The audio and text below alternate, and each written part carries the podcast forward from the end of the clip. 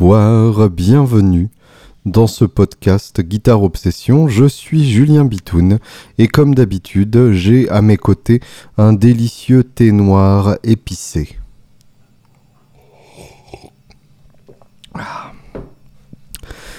Sale semaine pour la musique que cette semaine passée. On a perdu quand même trois mecs d'un coup, donc euh, ça commence à bien faire. Et le truc c'est que ça risque de ne pas s'arrêter de sitôt. C'est-à-dire que l'être humain est fait de telle manière que à un moment ça meurt. Et euh, bah normalement on devrait euh, on devrait pas y échapper. hein. Il y a un moment où forcément la médecine nous permettra de, survivre euh, encore plus longtemps, mais c'est pas forcément souhaitable d'une part, et euh, d'autre part, évidemment, ce sera réservé à ceux qui ont les moyens de se faire cryogéniser et de se faire réveiller dans 450 ans, au moment où euh, les aliens nous utiliseront comme des animaux de ferme. Bref. Dans la même semaine donc, nous avons perdu Victor Bailey. Alors là pour le coup, je commence par celui que je connais le moins. Euh, Victor Bailey qui est un grand grand bassiste qui a remplacé Pastorius au sein de Weather Report. Donc quand même, faut quand même pas complètement déconner. Euh, et qui avait l'habitude de faire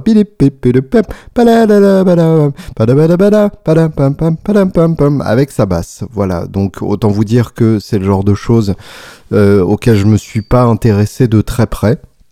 Je connaissais, pour être tout à fait honnête, Victor Bailey plutôt à travers ses instruments, euh, sa, sa basse signature chez euh, Fender, que à travers euh, sa musique.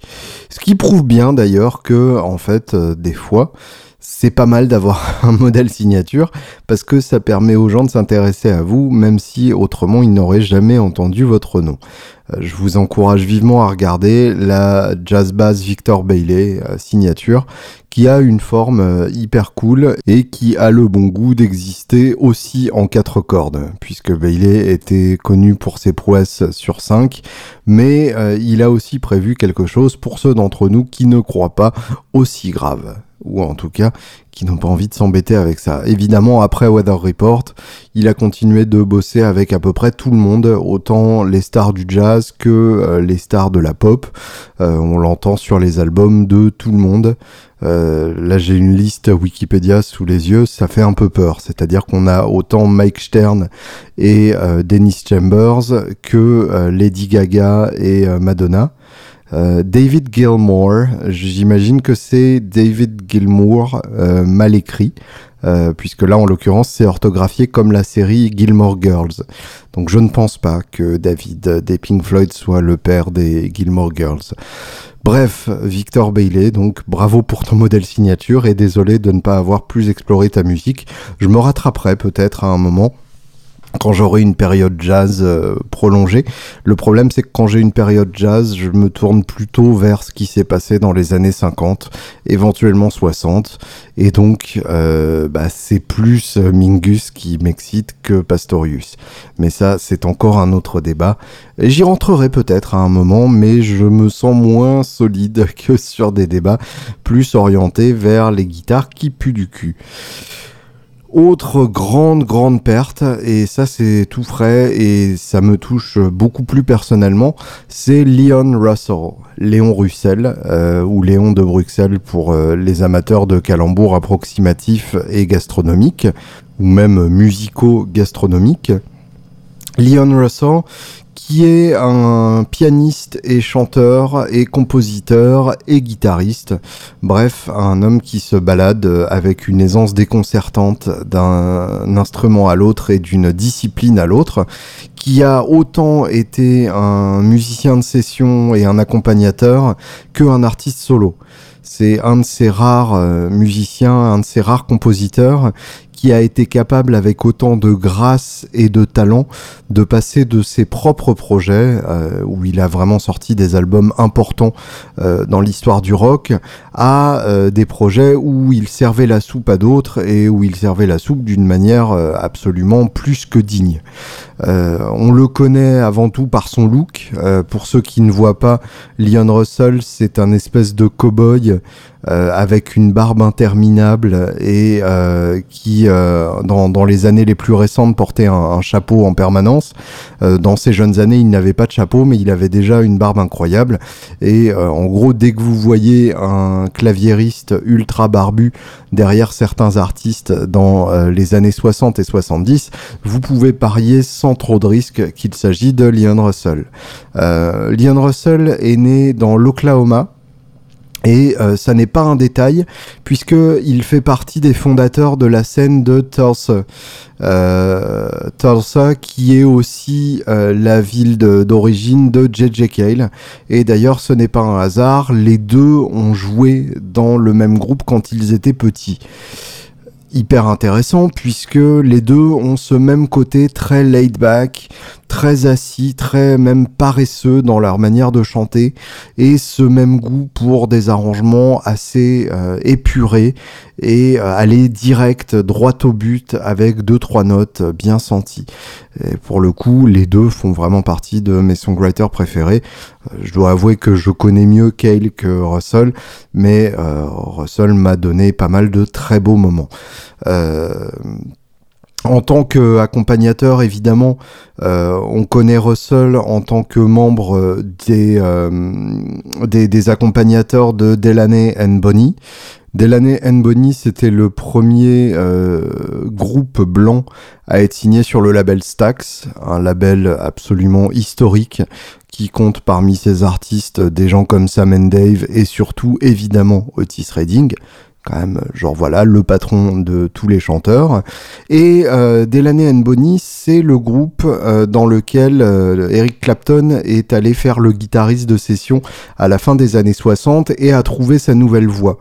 Euh, c'est le groupe en fait qui a donné envie à tous les guitaristes anglais euh, sous l'influence conjuguée avec celle de The Band, c'est-à-dire que vous donnez euh, Delaney and Bonnie et vous donnez The Band à un anglais à la fin des années 60 et il décide immédiatement de se lancer dans une carrière solo boisée, folkisante avec quand même un côté soul dans les claviers. Je pense donc évidemment à Clapton, qui ne s'est jamais remis de l'aventure euh, de l'année Anne Bonny, qui en plus lui permettait d'être un simple accompagnateur euh, au fond de la salle et de ne pas avoir à, faire le show euh, et à assumer tout seul un truc qu'il n'aimait pas du tout, c'est-à-dire être mis sur le devant de la scène. Et George Harrison, qui sous l'influence de Delaney and Bonnie et de The Band, a fait son triple album All Things Must Pass, qui est euh, absolument magistral et d'ailleurs euh, Russell et George Harrison ont bossé ensemble au point que Leon Russell était invité dans le concert pour le Bangladesh en 71. Ce fameux concert au Madison Square Garden où on retrouve aussi Bob Dylan d'ailleurs, où on retrouve le groupe Badfinger qui fait euh, l'acoustique derrière, où on retrouve Ringo, où on retrouve Billy Preston, le claviériste flamboyant qui a été à la fois claviériste des Beatles et claviériste des Rolling Stones. Euh, Russell a ensuite accompagné Joe Cocker, puisqu'en fait Joe Cocker a plus ou moins emprunté le groupe de, de l'année Bonnie euh, pour sa tournée Mad Dogs and Englishmen. Euh, une tournée qui a fait l'histoire à travers le documentaire qui en sort, et une tournée qui a véritablement réexposé le répertoire traditionnel folk et blues à une Amérique qui avait un peu oublié ça entre temps. Il a fallu un, anglais pour leur rappeler, c'est assez courant dans l'histoire du rock que les anglais en viennent à rappeler euh, aux américains à quel point ce qu'ils faisaient à une époque était quand même pas dégueulasse. Euh, D'ailleurs, Joe Cocker a repris le morceau euh, Delta Lady qui est un morceau euh, de, de Leon Russell à l'origine.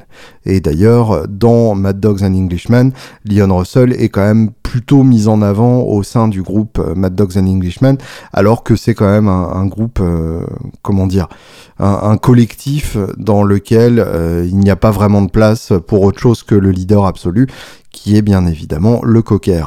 Euh, je vous conseille tout particulièrement le premier album de Leon Russell, qui s'appelle très sobrement Leon Russell.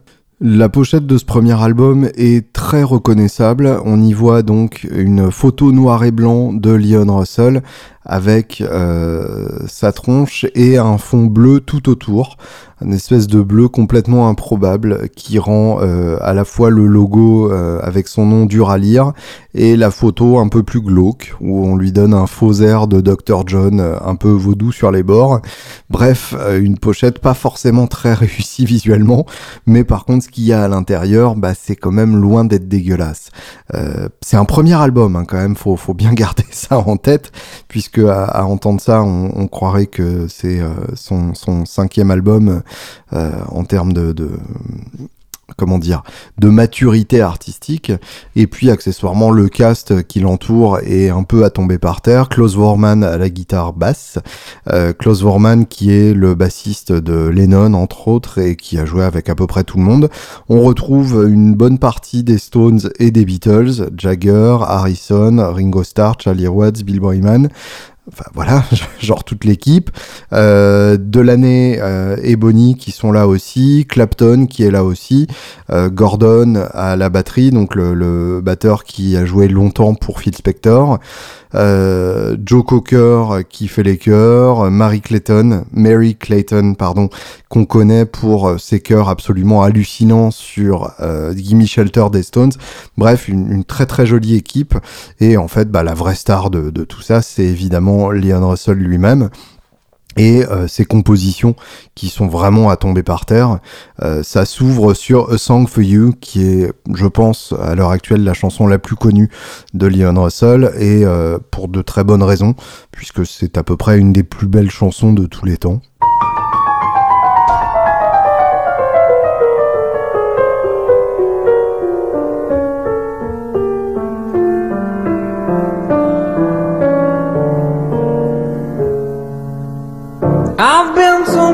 Places in my life and time.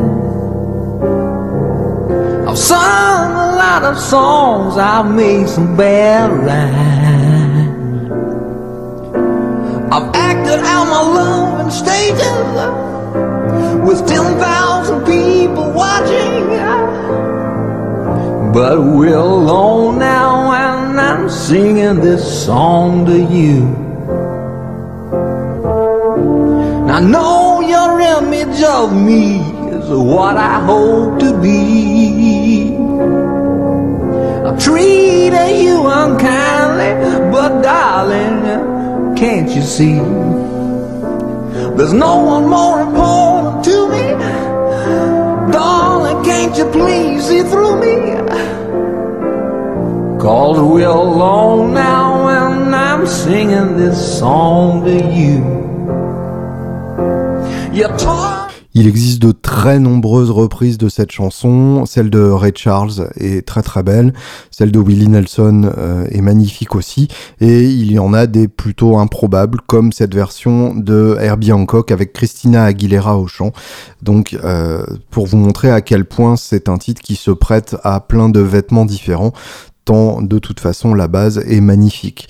Euh, on retrouve euh, Delta Lady dont je vous parlais tout à l'heure, qui est aussi un titre superbe. Et il y a un titre en particulier dont je voulais parler, ou en tout cas que je voulais mentionner, puisque de toute façon, euh, vaut mieux l'écouter qu'en parler, c'est toujours plus efficace. Il s'agit de Hummingbird, euh, le, petit, euh, petit oiseau qui vole à reculons. Hummingbird qui est un titre très gospel, où on entend vraiment le, côté gospel et, soul de, de Leon Russell, et qui est un titre d'ailleurs qu'on retrouve sur un, un album de, de B.B. King qui est sorti la même année. Donc c'est vous dire à quel point B.B. Euh, King était au courant de ce qui se faisait euh, dans, dans, le milieu euh, folk et, pop. Et d'ailleurs, de manière assez rigolote, sur la version Hummingbird de, de B.B. King, qui date donc de octobre 70, alors que l'album de Russell est sorti en mars 70. Donc autant vous dire que B.B. King a dû, a, dû l'enregistrer genre deux jours après la sortie de l'album. on retrouve Leon Russell au piano. On retrouve euh, Mary Clayton parmi le, chœur qui chante derrière, qui est absolument magnifique. Et évidemment, euh, il y a euh, deux, trois autres grands musiciens dessus. Russ Kunkel à la batterie, qui est le batteur attitré de James Taylor, entre autres. Et Joe Walsh à la guitare, future Eagles. Donc voilà l'équipe et, sa version est absolument superbe. D'ailleurs on va, s'en écouter un tout petit peu des deux parce qu'il n'y a pas de raison, les, deux sont tellement belles. On, on va pas se gêner.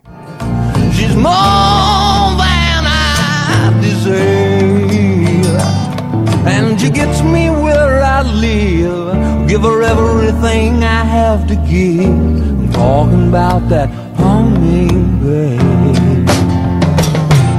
She's little and love her too much for words to say. When I see her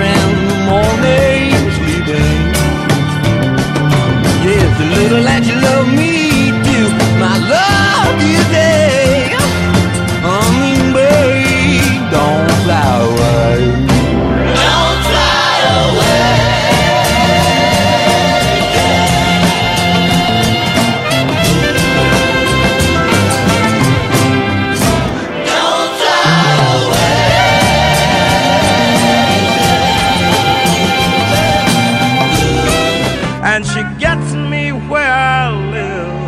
I'll give all I have to give. I'm talking about that hummingbird.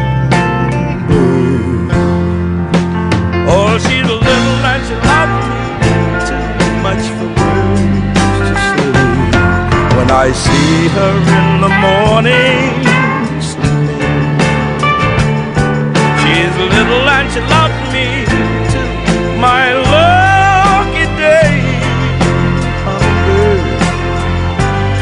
fly away.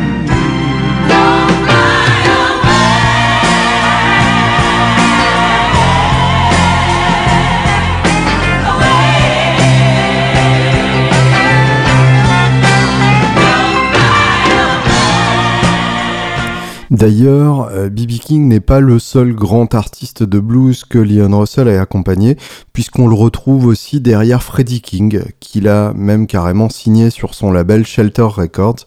Shelter Records, c'est intéressant, c'est le label que euh, Russell a monté en 69, ce qui montre bien d'ailleurs que euh, dès cette époque-là, il était bon pour un artiste de monter son propre label et de se débrouiller tout seul sans les majors derrière.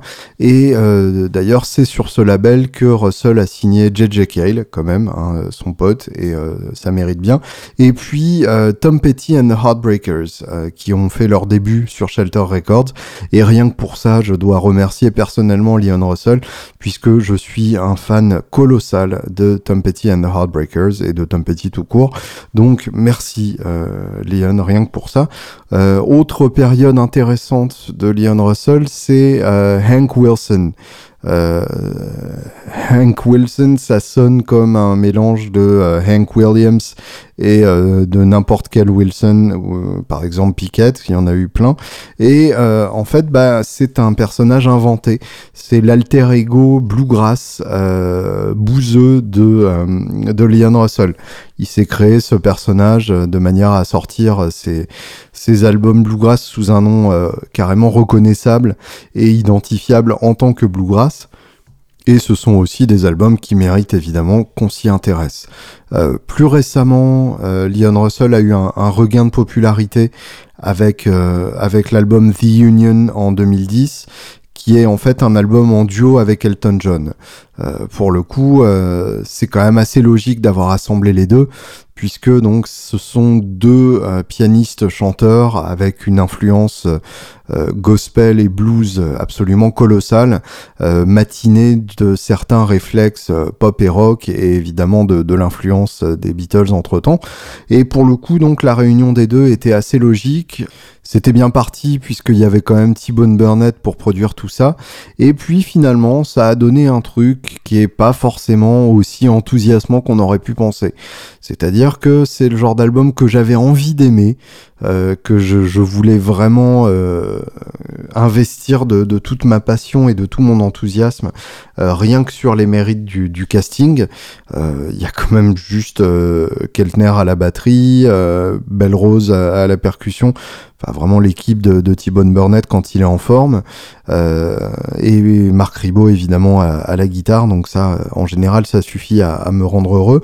Neil Young en invité, enfin, le, le cast était quand même euh, était quand même suffisant pour faire rêver, et finalement, euh, c'est un truc que j'ai trouvé un peu un peu pépère et où on sent que ils sont tous les deux tellement sûrs de leur de leurs compétences que finalement euh, c'est pas vraiment euh, le meilleur album qu'ils aient fait l'un comme l'autre. Je vous en fais quand même écouter un extrait puisque c'est malgré tout un album tout à fait digne qui mérite son coup d'oreille. Euh, le, le, titre que je vais vous faire écouter en particulier c'est In the Hands of Angels qui est le titre final de cet album et qui est une chanson écrite par Russell avec Elton John en tête, donc en, vue de cette, de cette collaboration. Et euh, malheureusement, c'est un titre qui se retrouve euh, en 16e position de, du CD.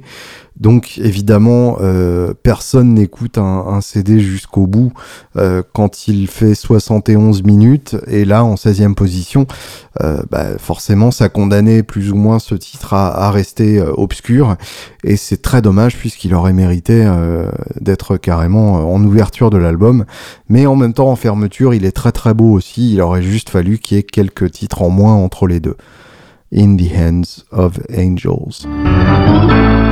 Well, I could have been sick. I could have died. I could have given up and not tried to make it to tomorrow like a broken hearted lover. But there was a brand new star. Et évidemment, le prix de la perte la plus cruelle de la semaine va sans conteste à Leonard Cohen. Euh, je vous en parlais justement euh, dans l'épisode pour euh, pour Dylan. Je vous disais que ça faisait partie des gens qui auraient eux aussi mérité leur leur prix Nobel de littérature, des, des très rares artistes, chanteurs, compositeurs, interprètes qui auraient mérité effectivement d'être d'être décorés comme l'a été Dylan. Même si euh, évidemment Dylan, euh, vous l'aurez compris si vous avez écouté l'épisode, et si vous ne l'avez pas fait, je vous encourage vivement à y retourner, même si Dylan a un, comment dire, un, talent euh, protéiforme et une influence tellement vaste et, et incommensurable et qui a, suscité tellement d'autres choses que c'était encore plus logique pour Dylan. Mais bref, donc Leonard Cohen est mort, lui aussi, et euh, bah ça fait quand même vachement chier parce que euh, c'est pas comme si il était euh, en, en, fin de carrière, enfin si de fait il était quand même vachement en fin de carrière euh, au point qu'il en est mort. Mais euh, c'est pas comme s'il n'avait plus rien à dire. C'est-à-dire que You Want It Darker, qui est sorti cette année, est un putain d'album carrément hanté euh, avec cette voix déjà morte sur un mec avec encore plein plein plein de choses à dire. Donc Leonard Cohen, c'est un sujet que je maîtrise moins que, euh, que Bob Dylan, voire même beaucoup moins. Et, euh, et pourtant, euh, la discographie de Leonard Cohen n'a rien à voir avec celle de Dylan. On, compte une dizaine d'albums à tout casser. Allez, peut-être, oui, j'en vois une, quatorzaine. Donc, effectivement, pas de quoi se faire peur, alors que il y, a, quand même une, soixantaine ou une cinquantaine d'années de, oui, une cinquantaine d'années de carrière derrière presque 50 ans. Euh, ce qu'il faut savoir de, euh, de Leonard Cohen, c'est que d'abord, il est euh, canadien. Et ça, pour le coup, il ne faut pas l'oublier, puisque quand même le Canada nous a donné tellement d'artistes passionnants qu'on associe à, l'Amérique que il ne faut quand même pas leur, leur oublier ça. Neil Young était canadien, Johnny Mitchell est, est canadienne. Neil Young est toujours canadien hein, d'ailleurs, il n'est pas encore mort. Euh, J'enregistre ce podcast euh, le lundi.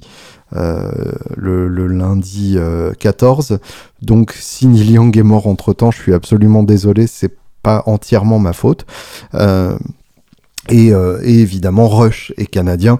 Et ça, Rush, pour le coup, dans la même liste que Johnny Mitchell et Neil Young et Leonard Cohen, ça fait un peu bizarre, puisque c'est pas vraiment de la folk de songwriting. Mais putain, Rush, qu'est-ce que c'est bien. Euh, bref. rien à voir. Euh, Leonard Cohen, donc, euh, qui a la distinction particulière d'avoir commencé sa carrière hyper tard. C'est-à-dire que euh, contrairement à toute la génération qui a sorti son premier album euh, en même temps, voire avant lui, euh, puisque son premier album date de 67, donc on a toute une génération qui a sorti des albums avant. Souvenez-vous, Dylan, premier album 63, et ce sont des gens qui sont nés pendant la guerre. les Beatles notamment sont, sont tous nés entre, entre 41 et 43, si je ne me trompe pas, ou en tout cas dans ces eaux-là. Leonard Cohen lui, est né en 34, donc c'est façon ancien. Et façon ancien. Je, je pensais pas que vous imaginiez euh, entendre cette expression sur le podcast Guitare Obsession. Et ben voilà, c'est fait, façon ancien. Et son premier album date de 67, donc il avait 33 ans à l'époque où il l'a sorti. Euh, vraiment un côté, euh, un côté, euh, je vais attendre et euh, c'est pas la peine de se précipiter avec tous les autres. Ce qui moi m'a longtemps donné de l'espoir puisque euh, je voyais que je, je, tardais à avoir mon succès amplement mérité avec mes, premières productions. Et je me suis dit ouais, mais Leonard Cohen, 33 ans, tout ça. Bon, il se trouve que là j'ai 33 ans, donc je commence à être emmerdé par rapport à ça, mais c'est pas très très grave. Donc Léonard Cohen en fait a, commencé par écrire de la poésie, euh, des, textes euh, qui, qui, sont apparus entre temps évidemment, euh, et ensuite a décidé de les mettre en musique. Euh, quasiment malgré lui, hein, comme une manière de les, de les présenter euh, sous une forme qui parlerait euh, au plus grand nombre possible. Et bah direct, le premier album, c'est genre bah tiens, prends ça dans ta gueule, et ensuite on en discute ou pas d'ailleurs. Hein, c'est voilà, c'est vraiment magnifique. Le premier album s'appelle Songs of Leonard, Leonard Cohen, bah, tout simplement les, les, chansons de Leonard Cohen. Et c'est un album qui est parfait pour commencer l'exploration puisqu'il est très simple, euh, assez déshabillé dans ses arrangements, euh, avec malgré tout une, une réverbe permanente qui aurait mérité de ne pas être là. Euh, le, producteur de cet album aurait pu, aurait pu prendre le réflexe d'enlever la réverbe incroyable, et puis de temps en temps un peu trop d'orchestration.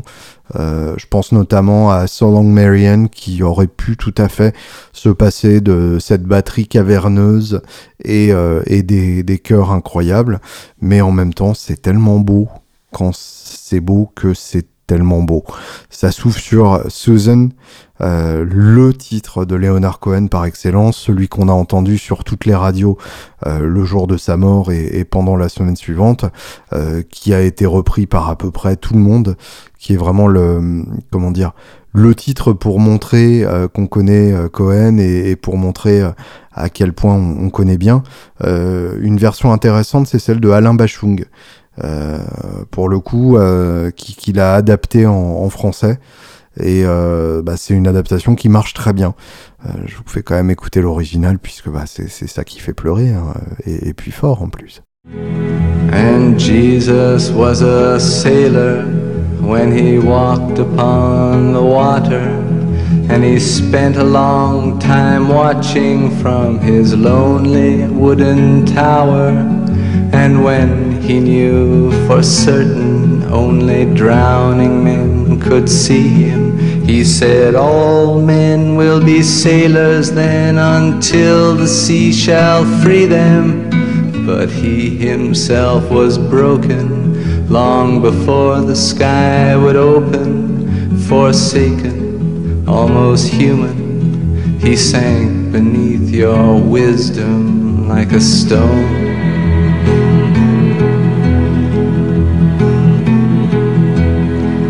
And you want to travel with him, and you want to travel blind, and you think maybe you'll trust him, for he's touched your perfect body with his mind.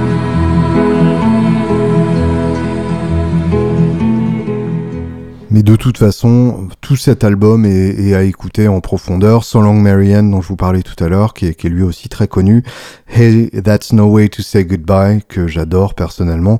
Et Sisters of Mercy, qui est très beau et qui, euh, rien que pour le fait qu'il ait donné son nom au groupe gothique du même nom, méritait tout à fait son existence. Les trois premiers albums, de toute façon, sont absolument indispensables. Euh, Songs from a Room en 69, qui s'ouvre sur Bird on the Wire, qui est juste le plus beau titre de tous les temps. Like a bird on the wire like a drunk in a midnight choir. I have tried in my way to be free.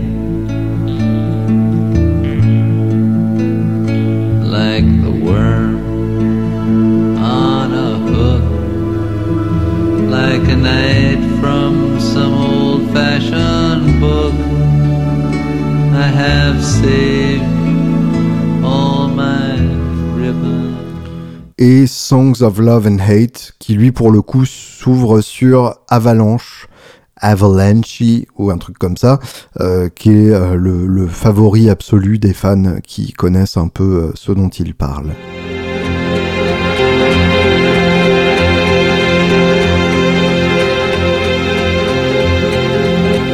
I stepped into an avalanche. It covered up my soul. When I am not this hunchback that you see, I sleep beneath the golden hill. You who wish to conquer pain, you must learn, learn to serve me well.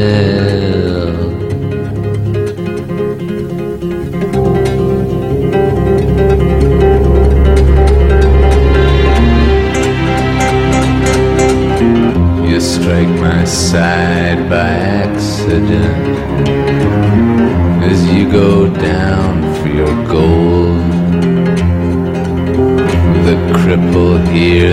clothe and feed is neither starved nor cold. He does not ask Une discographie plutôt intéressante ensuite après ces trois premiers albums que de toute façon vous devez déjà avoir acheté au moment où vous écoutez euh, ceci. Donc là, si c'est pas le cas, vous faites pause sur ce podcast, vous vous dirigez vers votre disquaire le plus proche, de préférence un disquaire indépendant avec qui vous pouvez discuter et, euh, et qui trouvera pour vous euh, une version euh, vinyle datant de, de l'époque. Euh, et ensuite, donc, suite de discographie plus inégale, mais toujours passionnante. New Skin for the Old Ceremony en 74, qui commence à annoncer euh, un, un style un peu plus fourni en termes d'arrangement, puisque jusque-là, euh, Cohen, c'était avant tout sa guitare et euh, sa voix. Et d'ailleurs, comme vous avez pu l'entendre sur euh, Avalanche, euh, Cohen est quand même un, un sacré joueur de, de classique et euh, c'est un des très très rares singer-songwriters qui ait choisi la guitare nylon. La, la classique, c'est plutôt euh, c'est plutôt très rare et euh, en même temps ça peut se comprendre. Euh, la guitare folk par excellence, c'est celle avec des cordes d'acier. Et en même temps, le nylon a, une douceur qui se prête particulièrement bien aux arpèges et, et à poser sa voix de manière un peu plus grave, même si la, la, classique n'a pas ce creux dans les médiums.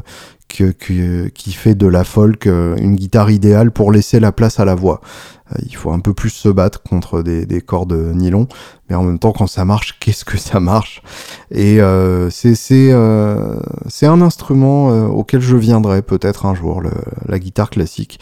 Euh, J'ai eu une soixantaine de guitares dans ma petite vie et dans le lot, une seule guitare classique, une infâme euh, Takamine à, à pan coupé que je jouais sur mon canapé quand je bossais du Satriani, donc genre erreur de casting totale. Mais j'y reviendrai peut-être pour pour les mérites de, ce type de guitare. Euh, je dois avouer que euh, je suis particulièrement fan du son que Willie Nelson en tire, avec ce côté euh, barreau de chaise, euh, ce côté guitare classique électrique qui me qui me séduit tout particulièrement. Il fut un temps où je me disais que une guitare classique électroacoustique branchée dans une fuzz, c'était le son du futur. Entre temps, j'ai essayé et si c'est ça le son du futur, en fait, je crois que je préfère le passé. Euh, Death of a Ladies Man en 77, qui a euh, la distinction d'être produit par Phil Spector avec toute l'équipe de Phil Spector. Donc, on connaît le son Phil Spector, c'est énorme, il y en a partout, ça déborde, c'est infernal et en même temps c'est très très beau. Recent Songs, euh, qui pour le coup revient a une esthétique un tout petit peu plus déshabillée, ce qui est assez logique après un album avec Phil Spector. C'est généralement la réaction de tout le monde, hein, genre euh, bon bah ça y est, là on a tout mis, maintenant bah le seul moyen de, de continuer c'est de reculer. Euh, Various Positions en 84, qui est surtout connu pour le titre Alléluia, évidemment, qui est repris par à peu près tout le monde. On connaît bien la version Jeff Buckley, qui est effectivement très très très belle.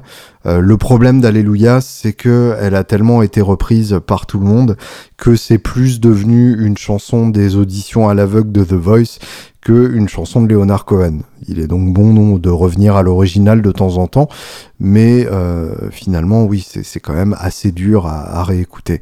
Euh, l'album suivant, I'm Your Man, en 88 pour le coup beaucoup plus synthétique dans ses sonorités.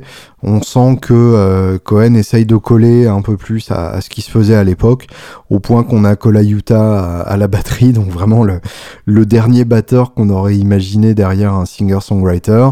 Et pourtant, sur un titre comme Everybody Knows, ça marche absolument magnifiquement. Et on voit dès cette époque-là euh, l'apparition de, la voix de Croque-Mort euh, qui lui servira de, voix principale pour ses derniers albums. Everybody knows that the dice are loaded.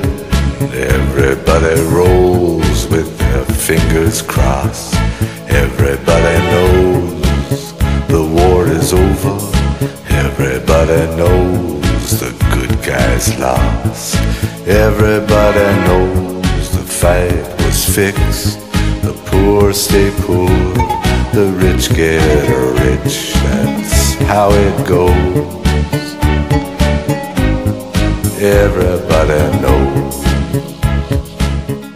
The Future en 92 que je ne connais pas du tout, donc là je me garderai bien de faire un commentaire quelconque. Et puis euh, bah, ce qui explique aussi euh, le, peu d'albums à l'actif euh, discographique de Leonard Cohen, c'est tout simplement qu'entre 92 et 2001 il n'y a pas eu d'album, pour la bonne raison que Leonard Cohen est devenu moine bouddhiste. Oui, absolument, vous avez bien entendu. Il s'est retiré dans un monastère à Los Angeles et a pris un nom euh, bouddhiste qui veut dire silence. Donc pour vous dire à quel point euh, Leonard Cohen n'avait pas forcément envie d'entendre parler de sa carrière musicale à cette époque-là, euh, ne, ne, parlait plus à personne, a complètement disparu de, de, la scène. Et puis finalement en 2001 est revenu donc avec Ten New Songs et surtout Dear Heather en 2004 qui est vraiment euh, son album du, du grand retour euh, et, un album absolument magnifique avec une chanteuse euh, qui se trouve être sa femme d'ailleurs sur, sur, sur tous les titres. Et puis pour moi la, la trilogie gagnante de, de, ces dernières années, euh, son retour hein, finalement puisqu'il a encore arrêté de sortir des albums après Dear Heather euh, entre 2004 et 2012 donc carrément un, hiatus de 8 ans après nous avoir abandonné comme ça si lâchement pendant pendant 9 ans avant. C'est quand même dur hein, Léonard c'est tu, tu n'es pas très sérieux dans ta production. Le, le tiercé gagnant donc Old Ideas en 2012 Popular Problems en 2014 euh, vous remarquerez d'ailleurs que euh, les, les, deux sont, ont des titres qui sont construits exactement de la même manière, un adjectif et un nom derrière. Il y a, il y a probablement une, euh, une volonté derrière ça, Old Ideas, Popular Problems. Euh, on, sent quasiment que, que c'est le même album dans deux, dans deux versions différentes. Et finalement, donc, le chant du cygne, You Want It Darker. Et d'ailleurs, de manière assez intéressante, euh, You Want It Darker fait un peu penser à, euh, à Black Star de, de Bowie. Euh, c'est-à-dire que You Want It Darker, dès la pochette, c'est carrément un faire-part de décès. C'est-à-dire que c'est une pochette toute noire avec une fenêtre blanche où euh, on voit Léonard lui-même euh, en train de, fumer une clope à la fenêtre, euh, et une pochette donc où le noir évidemment prévaut. Cohen lui-même est habillé tout en noir, et bah, on sent même dans, dans, dans, les sujets des, des titres que effectivement bah, il y a clairement l'ombre de la faucheuse à n'importe quel coin de rue autour de, de, Léonard et pour le coup bah, c'est ce qui est arrivé euh, pour pour Black Star de Bowie, c'est-à-dire que euh, à l'époque de Black Star, Bowie se savait mourant et d'ailleurs ne l'a dit à, absolument personne. Euh, d'où la, surprise générale quand il est mort deux jours après la, sortie de l'album. Et euh, du coup, a préparé cet album comme son, son épitaphe. Euh, pour Cohen, c'est exactement pareil. You Want It Darker est clairement son message d'adieu. Et il y a un côté assez, assez impressionnant dans, dans cette idée de faire comme ça un album comme de, contrôler à ce point-là la manière dont on part, euh, qui, est, à la fois le, signe d'un grand génie et d'un grand malade, euh, de, vouloir à ce point-là euh, contrôler l'image qu'il restera de nous au moment où on se sent partir, au, lieu de, se laisser aller et, d'accepter ça, euh, de, de, décider qu'on aura une dernière œuvre qui définira ce qu'on est en train de passer euh, ce, qui, définira ce dernier couloir et euh, qui sera la bande originale de, notre euh, eulogie. Donc bravo Léonard, c'est réussi. Voici donc You Want It Darker.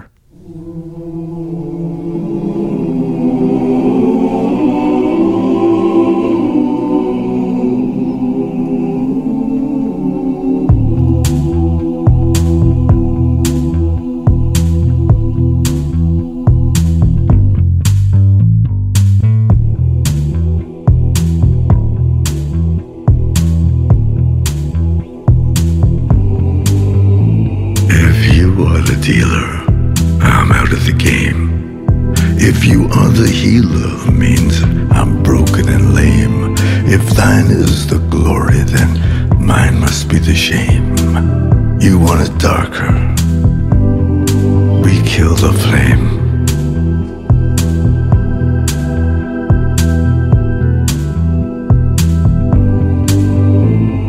magnified, sanctified be thy holy name crucified, crucified in the human frame. A million candles burning for the help that never came. You want it darker.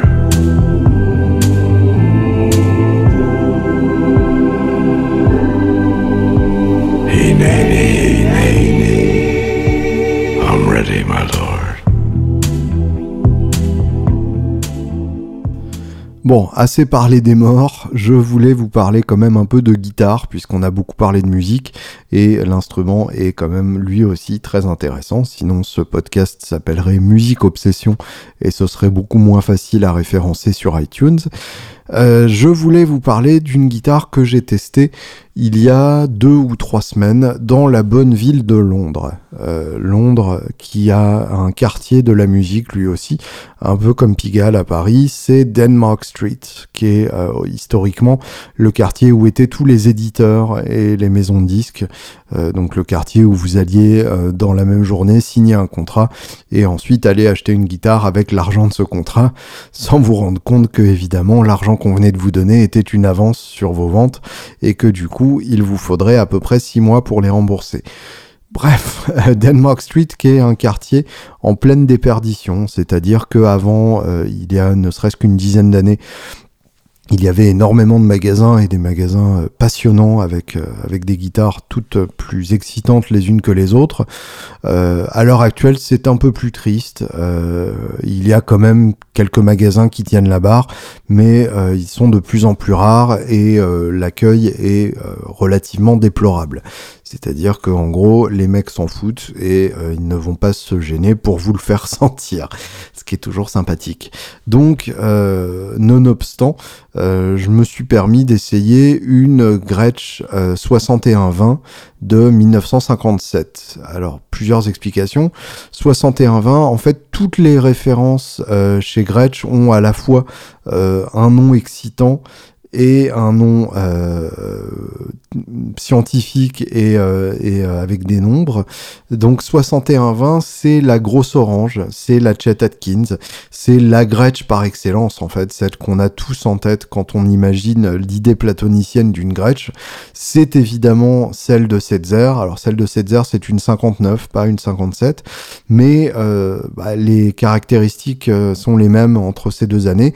Et donc pour le coup, je voulais vraiment voir que donnait une, vieille Gretsch. Il y a beaucoup de Gretsch des années 60 qui circulent en France, mais pour le coup des Gretsch des années 50 c'est un peu plus rare, surtout les modèles rois comme, comme celle-ci. J'ai personnellement une Tennessean de 67 dont je vous avais déjà parlé dans un épisode précédent qui est une guitare hyper dure à jouer, euh, qui, qui, ne fait aucun cadeau, euh, mais qui évidemment, quand on arrive à en tirer quelque chose, sonne comme aucune autre guitare, et c'est exactement ce qu'on demande à une Gretsch. Et là, pour le coup, donc cette 6120, euh, on n'était pas euh, tout à fait en, en super santé, euh, puisque le, le, bridge avait été changé, euh, le, le, manche avait été, euh, enfin la tête avait été recollée et le manche reverni dans une couleur qui clairement ne collait pas vraiment avec le reste. bref, il y avait quelques quelques petits problèmes comme ça, mais qui faisaient que du coup le, prix était euh, sans commune mesure avec ce que vaudrait la, même guitare, enfin le, même millésime 57, mais dans un état mint. Et euh, bon, j'ai testé ça bêtement sur un sur un Bassman euh, Fender, une réédition. Et je dois avouer qu'en fait, j'ai retrouvé exactement les mêmes sensations qu'avec ma Tennessean de 67 j'ai retrouvé cette même sensation de, de raideur, euh, autant dans le son que dans les sensations de jeu. Ce côté sans pitié. En fait, une Gretsch euh, n'est pas là pour vous aider. Euh, c'est une guitare qui, si elle décide que ce que vous jouez est nul, elle vous le fera très bien sentir. Et du coup, euh, en fait, c'est une guitare qui se prête très bien soit à un jeu rythmique un peu vigoureux façon Beatles, soit à un jeu solo rockabilly où là, on assure chaque note en, jouant, euh, comme disent les manouches, sur le médiator, c'est-à-dire vraiment en, attaquant et en rentrant dans la corde sans aucune hésitation peu de place pour le blues. Hein. Euh, les, les Gretsch sont, beaucoup trop raides pour avoir le côté euh, euh ronronnant euh, qu'on aime dans le blues ou le côté slinky, le côté élastique de la strat. pour le coup, c'est pas du tout la spécialité de Gretsch, mais ça tombe bien. Bah, il y a déjà des strats et des Les dans le monde, donc c'était pas la peine d'avoir ça en plus. Donc je suis d'un côté rassuré puisque effectivement toutes les, toutes les vieilles Gretsch que j'ai essayées avaient ce côté vraiment euh, sans pitié et sans aucune considération pour les sentiments du pauvre guitariste qui la prend en main et euh, qui se sent d'un coup tout merdique parce que la guitare ne fait pas ce qu'il veut. Euh, je voulais revenir rapidement sur l'histoire de Gretsch. C'est une histoire qui est beaucoup moins explorée et contée que celle des deux autres grandes marques, euh, Fender et Gibson, pour ne pas les citer. Et euh, d'ailleurs, à l'heure actuelle, le statut de Gretsch est encore un peu compliqué par rapport à, celui des deux autres, euh, qui est relativement clair. L'histoire de Gretsch commence bien avant celle de Fender. Hein. Fender, c'est 1946 pour la fondation. Gretsch, c'est 1883 donc 100 ans avant ma propre naissance, euh, ce qui je pense n'est pas un hasard évidemment, il y a une connexion euh, cosmique derrière tout ça. Et euh, comme Martin, qui a été fondé en 1833, Gretsch a été fondé par un immigrant allemand qui s'est installé donc à New York et qui a ouvert son petit magasin dans lequel il faisait des banjos et des batteries. Euh, enfin des, tambours hein, à l'époque. Et d'ailleurs, euh, à l'heure actuelle, Gretsch est toujours une très grande marque de batterie. Et euh, il y a des, batteries Gretsch historiques qui sont absolument excitantes. Gretsch donc qui s'installe à Brooklyn et c'est marrant parce que à l'heure actuelle, Brooklyn est connu comme euh, le centre mondial de la hipsteritude. Et du coup, on n'associe pas forcément ce quartier avec euh, des, guitares de cowboy qui en sont sorties. Et euh, c'est donc en hommage à ma guitare de cowboy fabriquée à Brooklyn que j'ai composé le titre Brooklyn Cowboy. Comme vous voyez, tout est dans tout et inversement. L'âge d'or de Gretsch, c'est évidemment les années 50 et 60. Gretsch à l'époque fait vraiment la course avec euh, Gibson en particulier puisque euh, je dirais pas avec Fender puisque euh, Gretsch a vraiment cette même philosophie que Gibson de faire des, des guitares arctop autant leur solid body arctop comme la Duo Jet que euh, des euh, semi-holo arctop ou carrément holo arctop comme la Country Gentleman ou euh, la 6120 Chet Atkins dont je vous parlais tout à l'heure. Je dis semi-holo mais en fait toutes les Gretsch sont complètement holo la différence, c'est que certaines, comme la Country Gentleman, ont des fausses ouïes, Maténécéane aussi par exemple, des, des ouïes peintes sur la table et du coup la table est creuse et du coup ça prend moins l'arsène que si les ouïes étaient ouvertes et d'autres donc complètement vides comme la 6120 et d'ailleurs, ce qui est drôle chez Gretsch, c'est que même leurs solid body ne sont pas solides. C'est-à-dire que euh, la DuoJet, par exemple, il y a des creux à l'intérieur, et en fait, c'est une composition hybride qui doit autant à euh, la hollow body que à la solid body. En fait, ça ressemble à une Les Paul dans, la forme de très loin, mais ça n'en est pas du tout. Et en termes de son, ça change énormément de choses. La Duo Jet étant beaucoup plus claquante et beaucoup plus boisée et aérée que la Les Paul, donc vraiment rien à voir. Euh, évidemment, la Duo Jet sera euh, l'instrument de Cliff Gallup, le légendaire guitariste de Gene Vincent, euh, qui sera l'une des plus grandes influences de Jeff Beck, et on la retrouvera entre les mains de George Harrison, qui lui-même est fan de rockabilly, donc il y a une certaine logique dans tout ça. Et évidemment, les Beatles feront beaucoup pour exposer Gretsch au, grand public dans les années 60. évidemment, c'est grâce aux Beatles que Gretsch est devenu une marque aussi, euh, aussi populaire à, l'heure actuelle. Et évidemment, euh, du côté des, des euh, le mec qui a le plus fait pour Gretsch, c'est évidemment Chet Atkins, qui était vraiment euh, le patron de Nashville à l'époque, euh, qui est toujours d'ailleurs à l'heure actuelle le patron pour beaucoup de, de gens qui jouent euh, bah, dans le style de Chet Atkins, hein, il faut bien le dire, c'est comme, comme le jazz manouche, c'est un style qui n'a pas beaucoup évolué depuis son, son grand instigateur, le, le, côté finger picking avec des onglets où on fait sa petite mélodie en même temps que les accords, bah, c'est un truc qui depuis Chet ne s'est pas extrêmement renouvelé. Euh, de la même manière que le jazz manouche ne s'est jamais remis de Django et que il faut d'abord apprendre à jouer, euh, il faut d'abord apprendre à jouer Django dans le texte avant de se permettre de faire sa propre interprétation. Euh, bref, trêve de, de considérations musico-philosophiques. évidemment, Chet Atkins et bien sûr du Eddy. Euh, pour le coup du Eddy euh, qui, qui, moi est un de, de, mes guitaristes préférés du monde euh, qui a ce, ce twang inimitable dans n'importe quelle de ses notes et qui prend pleinement possession du twang de la Gretsch pour en faire un instrument qui remplit tout l'espace. Je vous propose d'écouter euh, quelques secondes de son titre Rebel Rouser et vous allez tout de suite comprendre de quoi je parle. D'ailleurs, c'est marrant, c'est une Gretsch euh, 6120 euh, sur un magnatone qui à l'époque lui permettait d'avoir un trémolo euh, harmonique, donc un vibrato.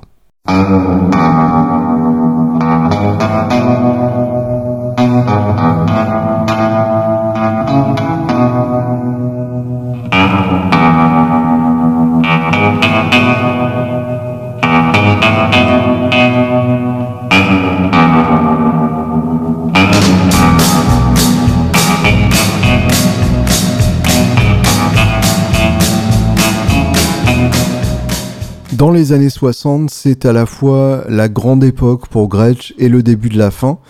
C'est-à-dire que euh, la marque a été tellement victime de son succès qu'elle a fini par être rachetée par un groupe plus gros comme à peu près toutes les grandes marques dans les années 60. Donc en 67, Gretsch devient la propriété de Baldwin, qui est une marque de piano et d'orgue. Et les Gretsch deviennent petit à petit des guitares dont personne ne veut, qui ont un look façon ancien et euh, que la jeune génération refuse d'adopter. Euh, le dernier coup dur, enfin les deux derniers coups durs pour la marque, les trois derniers coups durs en fait, ce sera euh, d'une part euh, plusieurs feux euh, dans l'usine au début des années 70. Ce sera la mort de Fred Gretsch Jr. en 79 et le départ de Chet Atkins qui ne renouvelle pas son contrat euh, en, en, 79 et qui du coup fait que la marque perd euh, son dernier supporter et le plus important euh, évidemment historiquement. Baldwin arrête finalement la production en 81 et c'est le neveu de Fred Junior qui en 89 ressuscite carrément la marque. C'est-à-dire que la marque n'existait plus, euh, il n'y avait plus de, Gretsch fabriqués, euh, mais pourtant, entre-temps, euh, certains ont découvert les mérites d'une bonne Gretsch, et du coup, Fred Gretsch, qui se fait appeler Fred Gretsch 3, puisque donc il y a eu le, le fondateur, Friedrich Gretsch, ensuite donc le junior, qui a pris la suite, et qui a euh, conduit la, marque euh, pendant son âge d'or, et ensuite donc le neveu euh, qui devient donc Fred Gretsch III et qui à l'heure actuelle est encore le, symbole de, cette marque et le symbole de, cette continuité. il commence un peu à se faire vieux, donc faudrait faire gaffe à ce que la marque ne connaisse pas encore une disparition lorsqu'il cassera sa pipe. Euh, décidément, c'est beaucoup un épisode sur la mort. Hein. Euh, je, vous laisse en faire ce que vous voulez en termes d'interprétation. Donc, en tout cas, euh, ce, ce, re-amour pour les, les Gretsch a deux raisons essentielles.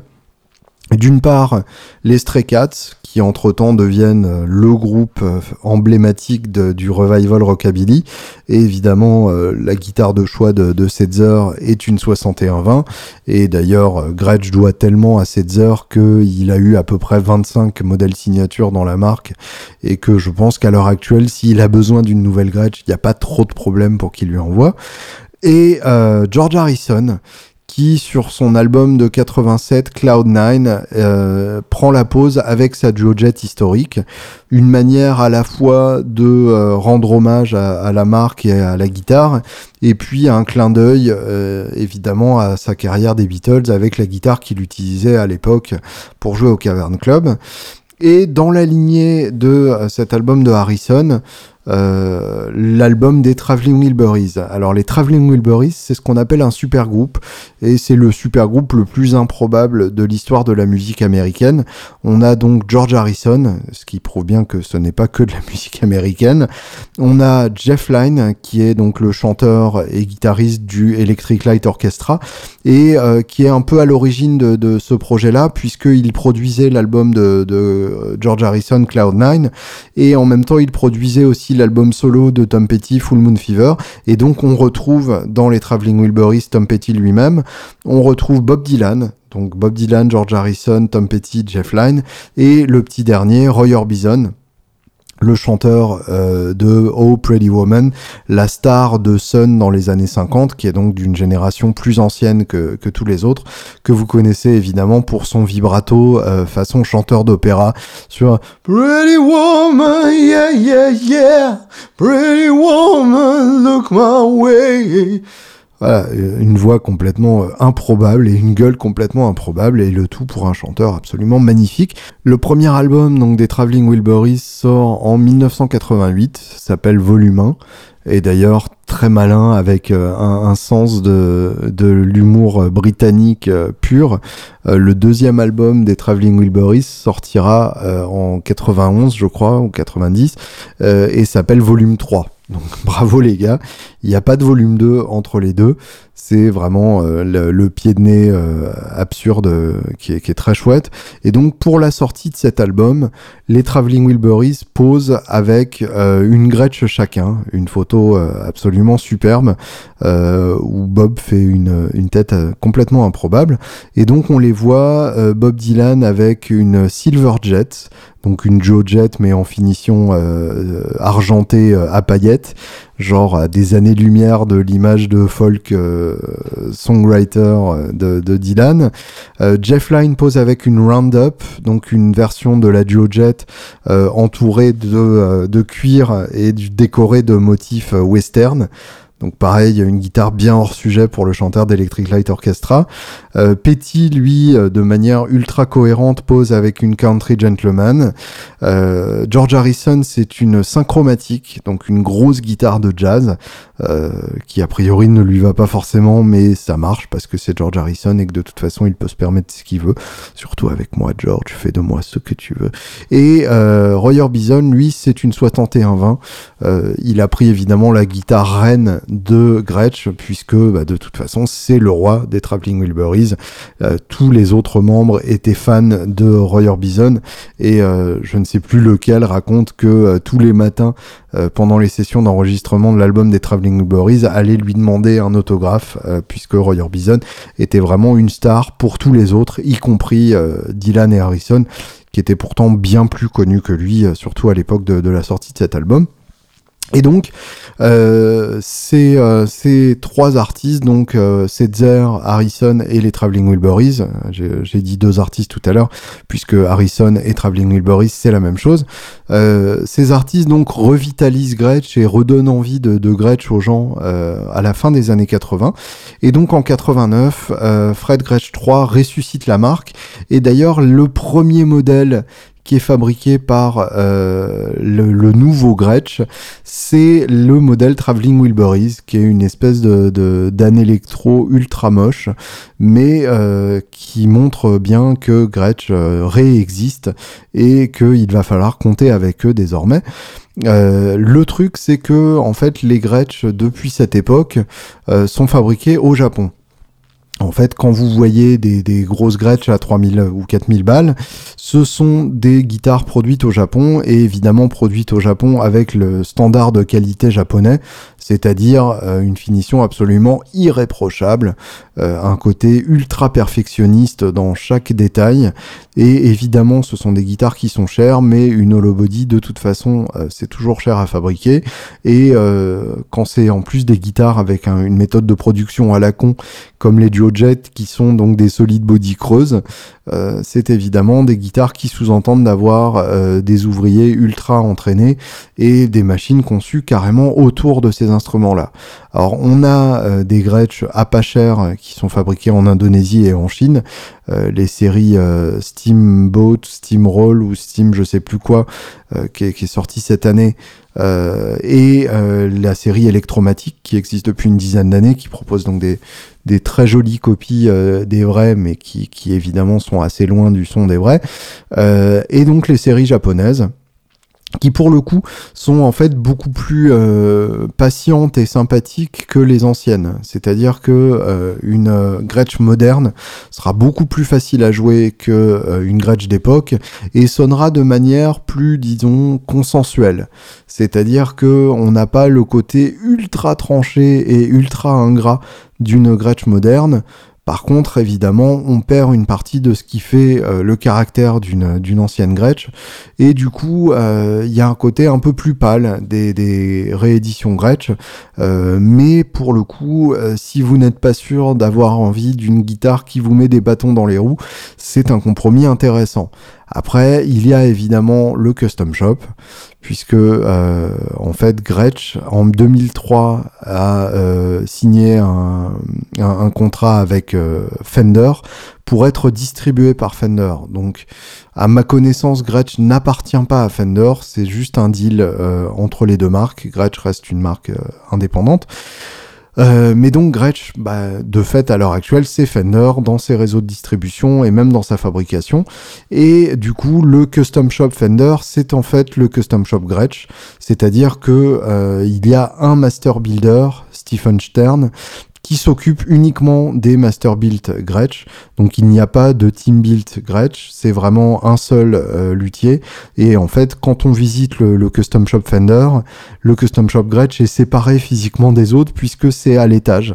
Euh, il faut monter un petit escalier et on arrive dans un atelier où c'est carrément comme ce qu'on imaginerait de l'atelier de Fred Gretsch Jr. Euh, dans les années 50 ou dans les années 30 ou 40. Un, un petit atelier avec du bois partout et des, des duo jet dans tous les sens avec des finitions plus ou moins brillantes. Et du coup, une toute petite équipe de trois personnes qui est au service de Stephen Stern et euh, de, de, ses délires euh, plus ou moins euh, fidèles au Gretsch d'époque. Ça donne des créations absolument sublimes. Je, suis complètement accro à l'Instagram de, du Gretsch Custom Shop, tout simplement parce qu'à chaque fois on y voit des créations à tomber par terre. dernièrement, on a eu par exemple une, une Bilibo avec trois micros. Genre, bah voilà, c'est incroyable. D'ailleurs, j'ai oublié de mentionner Bodidley, mais évidemment, Bodidley a collaboré avec Gretsch à l'époque pour fabriquer euh, son modèle de guitare carré et euh, son modèle euh, qui deviendra connu ensuite comme la Bilibo, donc son modèle un peu un peu biscornu et très très futuriste et un troisième modèle qui était pour The Duchess, donc sa, sa chanteuse, qui est un modèle encore plus biscornu et qui n'a pas encore été réédité. Et on attend ça avec impatience évidemment. Et, euh, et, donc pour le coup, euh, le Custom Shop Gretsch, qui est donc comme je vous disais euh, une branche du Custom Shop Fender, en tout cas physiquement, euh, le Custom Shop Gretsch fabrique à l'heure actuelle les meilleurs Gretsch de tous les temps, c'est-à-dire qu'on a euh, la, la, la, jouabilité et la qualité de fabrication des, des japonaises actuelles, même encore un cran au-dessus puisque c'est le custom shop donc faut pas déconner.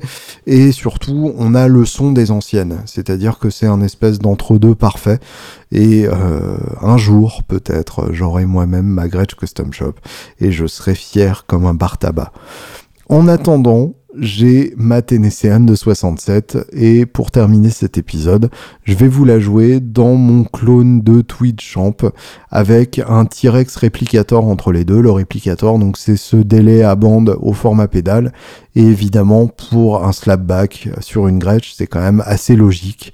Euh, une Savage Danassance pour dégueulasser un peu tout ça et le combo est véritablement gagnant. Bonne semaine